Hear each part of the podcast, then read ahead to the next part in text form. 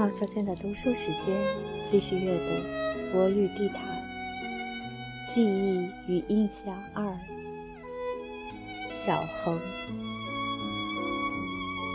我小时候住的那个院子里，只小恒和我两个男孩。我大小恒四岁，这在孩子差的就不算小，所以小恒总是追在我屁股后头，是我的兵。我上了中学，住校，小恒平时只好混在一干女孩子中间。他们踢毽儿，他也踢毽儿；他们跳皮筋儿，他也跳皮筋儿；他们用玻璃丝编花，小恒便劝了这个，劝那个，劝他们不如还是玩些别的。周末我从学校回来，小恒无论正跟女孩们玩着什么，必立即退出。并顺便表现一下男子汉的优越。嗨，这帮女的真笨！女孩们当然就恨恨骂，威胁说：“小恒，你等着，看明天他走了，你跟谁玩？”小恒已经不顾，兴奋地追在我身后，汇报似的把本周院里院外的新闻向我细说一遍。比如谁家的猫丢了，可同时谁家又飘出炖猫肉的香味儿。我说炖猫肉有什么特别的香味儿吗？小红挠挠后脑勺，把这个问题跳过去，又说起谁家的山墙前天夜里塌了，幸亏是往外塌的，差一点儿就往里塌，那样的话这家人就全完了。我说怎么看出差一点就往里塌呢？小恒再挠挠后脑勺，把这个问题也跳过去，又说起某某的爷爷前几天死了，有个算命的算的那叫准，说那老头要是能挺到开春就是奇迹，否则一定熬不过这个冬天。我忍不住大笑，小恒挠着后脑勺，半天才想明白。小恒长得白白净净，秀气的像个女孩儿。小恒妈妈却丑，脸又黑。邻居们猜小恒一定是像父亲，但谁也没见过他父亲。邻居中曾有人问过：“小恒爸在哪儿工作？”小恒妈啰里啰嗦，顾左右而言他。这事儿促成邻居们长久的怀疑和想象。小恒妈不识字儿。但因每月都有一张汇票按时寄到，他所以认得自己的姓名，认得，但不会写，看样子也没打算会写。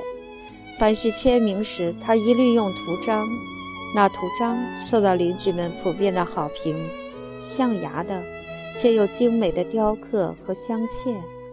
有回碰巧让个退休的珠宝商看见，老先生举着放大镜瞅半天。神情渐渐肃然，老先生抬眼再看图章的主人，肃然间又浮出几分诧异，然后恭恭敬敬地把图章交还小恒妈，说：“您可千万收好了。”小恒妈都有洋相，有一回上扫盲课，老师问：“锄禾日当午，下一句什么？”小恒妈抢着说：“什么什么什么土？谁知盘中餐？”什么什么苦？又一回街道开会，主人问他：“三要四不要，一个卫生方面的口号都是什么？”小恒妈想了又想，身上出汗。主人说：“一条就行。”小恒妈道：“晚上要早睡觉。”主任忍住笑，再问：“那不要什么呢？不要加塞儿，要排队。”一九六六年春，大约就在小河妈规规矩矩排队购物之时，文化革命已悄悄走近。我们学校最先闹起来，在教室里辩论，在食堂里辩论，在操场上辩论，清华附中是否出了修正主义？我觉得这真是无稽之谈。清华附中从来就没走错过半步社会主义。辩论未果，六月。正要期末考试，北大出事儿了，北大却则是出了修正主义，于是停课，同学们都去北大看大字报。一路兴高采烈，既不用考试了，又将迎来暴风雨的考验。未名湖畔人流如舟，看呀，看呀，我心里渐渐的郁闷。看来我是修正主义保皇派已成定局，因而我是反动阶级的孝子贤孙，也是无可非议。唉，唉，暴风雨啊，暴风雨！从小就怕你，怎么你来了，我却弄成这样？有天下午回到家，坐着发呆，既为自己的立场懊恼，又为自己的出身担忧。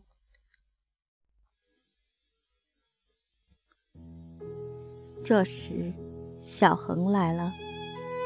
几个星期不见，他的汇报已经以阶级斗争为纲了。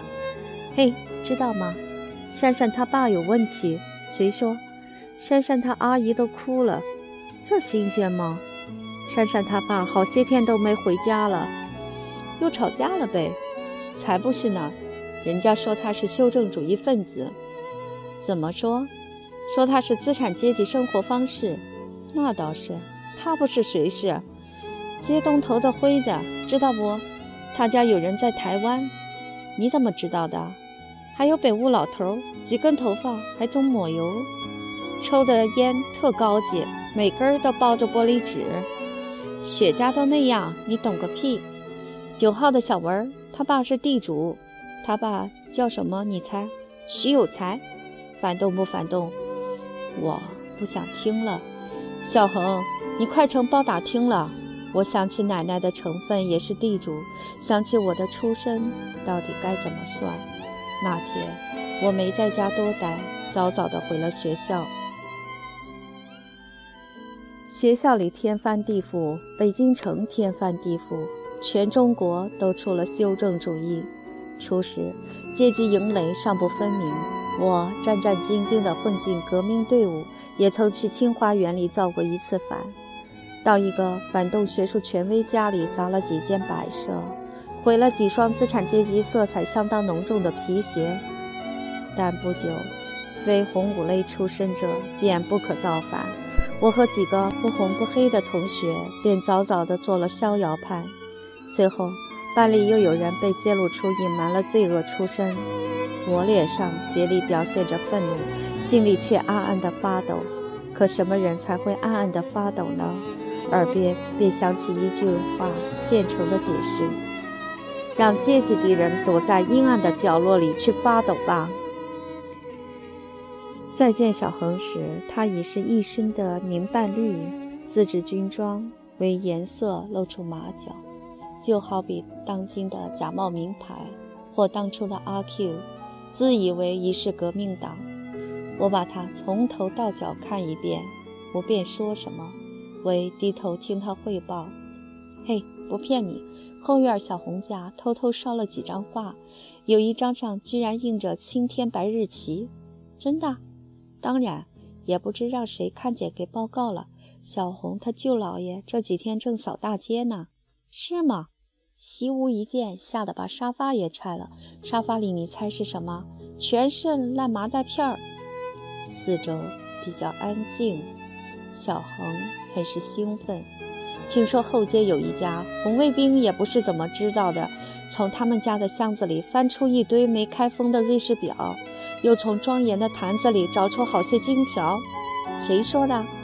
还用谁说？东西都给抄走了，连那家的大人也给带走了。真的？骗你是孙子！还从一家抄出了解放前的地契呢。那家的老头老太太跪在院子里，让红卫兵抽了一顿皮带，还说要送他们回原籍劳改去呢。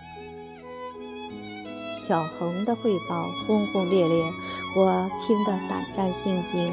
那天晚上，母亲跟奶奶商量，让奶奶不如先回老家躲一躲。奶奶悄然落泪。母亲说：“先躲过这阵子再说，等没事了就接您回来。”我真正是躲在角落里发抖了，不敢再听，溜出家门，心里乱七八糟的，在街上走，一直走回学校。几天后，奶奶走了。母亲来学校告诉我，奶奶没受什么委屈，平平安安的走了。我松了一口气，但即便在那一刻，我也知道这一口气是为什么松的。良心其实什么都明白，不过明白未必就能阻止人性的罪恶。多年来，我一直躲避着那罪恶的一刻，但其实那是永远都躲避不开的。母亲还告诉我，小恒一家也走了。小恒怎么回事？从他家搜出了几大箱子绸缎，还有银元，怎么会？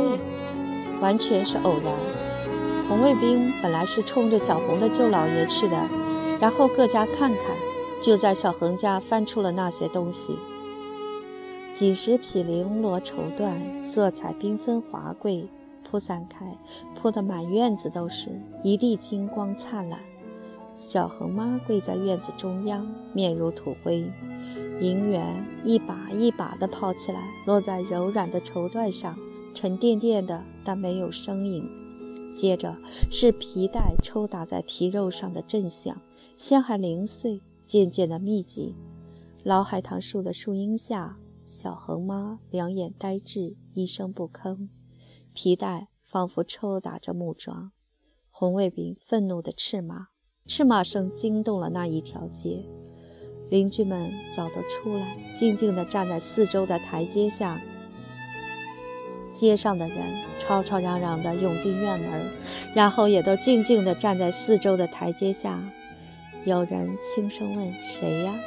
没人回答。“小恒吗？是吗？”没人理睬。小恒妈哀恐的目光偶尔向人群中搜寻一回，没人知道她在找什么，没人注意到小恒在哪儿，没人还能顾及到小恒。是小恒自己出来的，他从人群里钻出来。小恒满面泪痕，走到他妈跟前，接过红卫兵的皮带，啪啪啪啪啪啪，那声音惊天动地，连那几个红卫兵都惊呆了。在场的人后退一步，吸一口凉气。小恒妈一如木桩，闭上双眼。貌似放心了的样子，啪啪啪啪啪，没人去制止，没人敢动一下，直到小恒手里的皮带掉落在地，掉落在波浪似的绸缎上。